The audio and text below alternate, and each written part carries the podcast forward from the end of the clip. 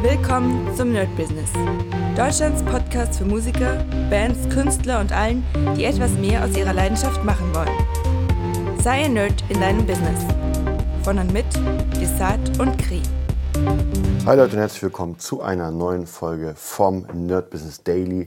Und wie ihr wisst, ist das ein Format, wo ich einfach nur Gedankenspiele reinmache. Und ich bin gerade wieder dabei, eigentlich was zu drehen und muss das aber jetzt loswerden, weil später ist die Zeit wahrscheinlich dann wieder vorbei, dann ist die Stimmung eine andere.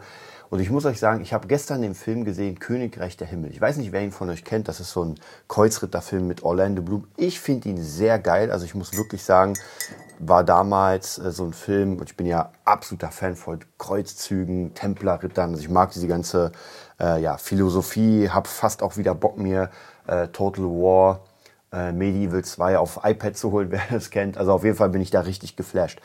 Aber ich muss euch auch sagen, ich meine, klar, ein Film ist ein Film. Und da ist natürlich vieles romantisiert und so.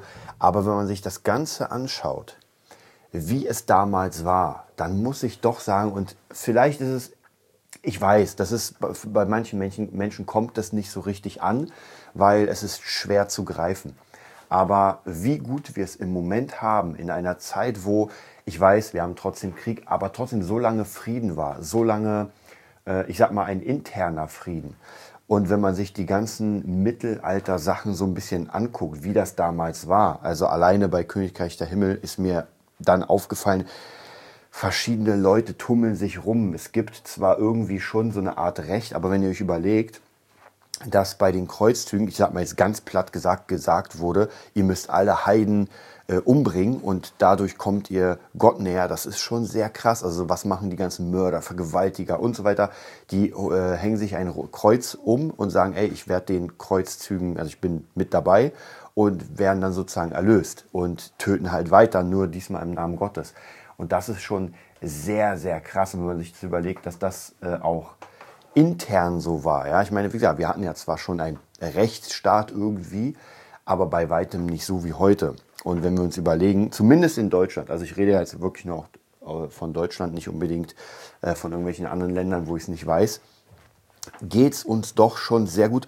Und ich glaube auch mittlerweile durch diese ganzen, ähm, ja, wie soll ich sagen, durch die ganzen Probleme, die wir gerade haben, habe ich das Gefühl, und das sage ich auch immer wieder, uns geht es einfach zu gut. Das heißt, wir langweilen in, uns in unserem eigenen ja, Dasein. Das ist vielleicht ein bisschen philosophisch, aber es ist so, wenn ich mit verschiedenen Leuten spreche, wenn ich äh, mir Instagram angucke, wenn ich mir TikTok angucke und so weiter, dann wird vieles nur noch gemacht, um Zeit totzuschlagen. Und gerade wenn man das konsumiert, also wenn man es macht, ist es noch ein bisschen was anderes. Da geht es so ein bisschen auf eine andere Ebene. Aber wenn man da Konsument ist, und ich merke es immer wieder, wenn ich mal ganz kurz bei ähm, wenn ich mal bei TikTok bin und dann rumswipe und auch in so ein Feeling komme, wo ich sage, ich will eigentlich gar nicht aufhören zu swipen. Ja? Ich will wissen, was das nächste ist. Und ich kann mir schon sehr, sehr gut vorstellen, dass es einfach für manche Menschen schwierig ist, diesem Sog zu entkommen. Ähm, und das ist dann natürlich sehr krass, wenn man irgendwie eine halbe Stunde, Stunde, zwei Stunden nur noch auf TikTok rumhängt. Und im Nachhinein hätte man mit dieser Zeit einfach viel Besseres anfangen können, wenn man denn wollte. Ja, und deswegen, und früher war das halt so, man hatte eine Aufgabe, und wenn ich mir überlege, die ganzen Kreuzritter und weiß was ich was, die hatten halt genau eine Aufgabe. Ich meine, Heiden zu töten ist auch nicht das Geilste. Aber ähm, ich habe das Gefühl, dass wir wieder eine Zeit kommen, wo, also früher gab es, und ja, ich will nicht sagen, dass die Zeit damals besser war, aber es gab den Steinmetz, es gab den Schmied, es gab bla bla bla, den Bäcker und jeder hatte genau seine Aufgabe. Natürlich gab es auch Tagelöhner und sowas, aber zumindest jeder hat eine ganz bestimmte Aufgabe in dem Rädchen und musste sie vollführen. Ja, ob er jetzt wollte oder nicht, sei mal dahingestellt. Aber man hat, man wurde sehr, sehr gut in dem, was man tut. Und wenn man sich zum Beispiel alte Bauten ansieht, so gotische Bauten, dann sieht das schon alles sehr, sehr krass aus.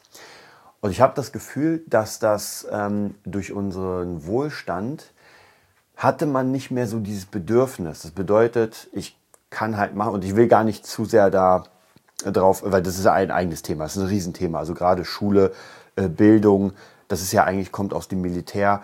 Und da will ich gar nicht drauf eingehen, aber umso besser uns es geht, umso mehr können wir ja selbst entscheiden, was wir machen wollen, was ja eigentlich ganz gut ist.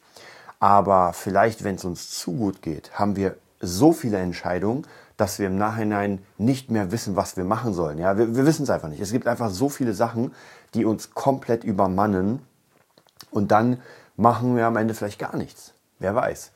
Und ich kenne dieses äh, Phänomen ganz gut, weil als ich in der, ich sag mal, Oberschule und sowas war, das habe ich ja schon mal erzählt, da habe ich einfach sehr viel äh, ferngeguckt. Ja, ich hatte nicht so wirklich so, so, ich bin von der Schule nach Hause gekommen, habe vielleicht die Hausaufgaben gemacht, habe dann äh, der ein oder andere Kind der 80er wird das noch kennen. Man, man haut sich hin, dann kommen die Simpsons, dann kommt Futurama, dann kommt irgendwann Seinfeld. Und so ist der ganze Mittag komplett durch mit Fernsehen.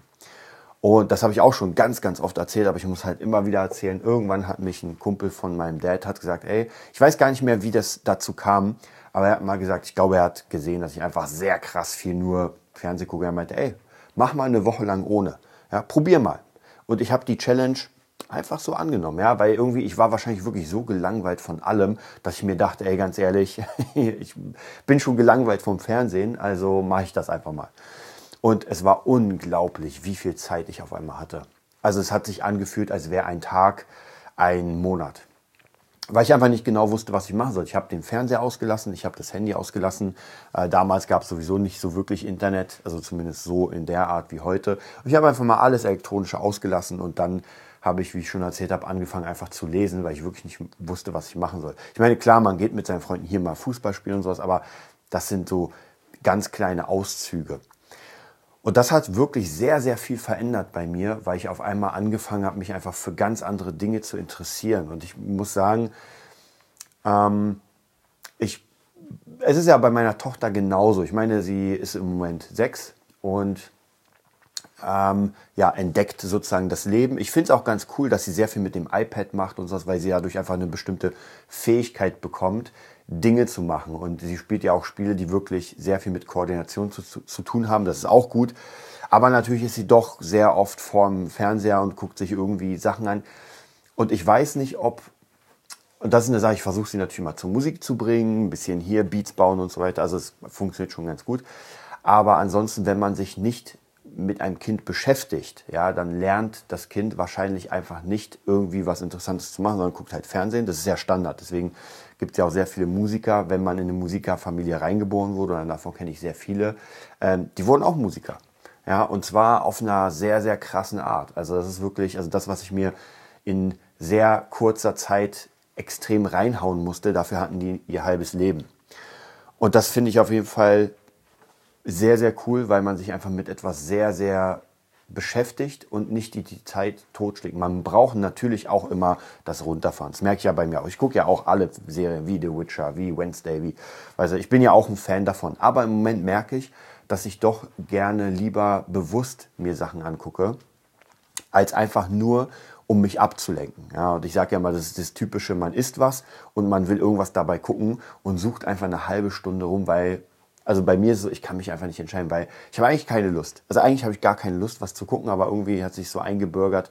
Und da muss ich wieder an den Tempel, den Shaolin-Tempel denken. Da wird nicht geredet beim Essen. Man ist wirklich beim Essen.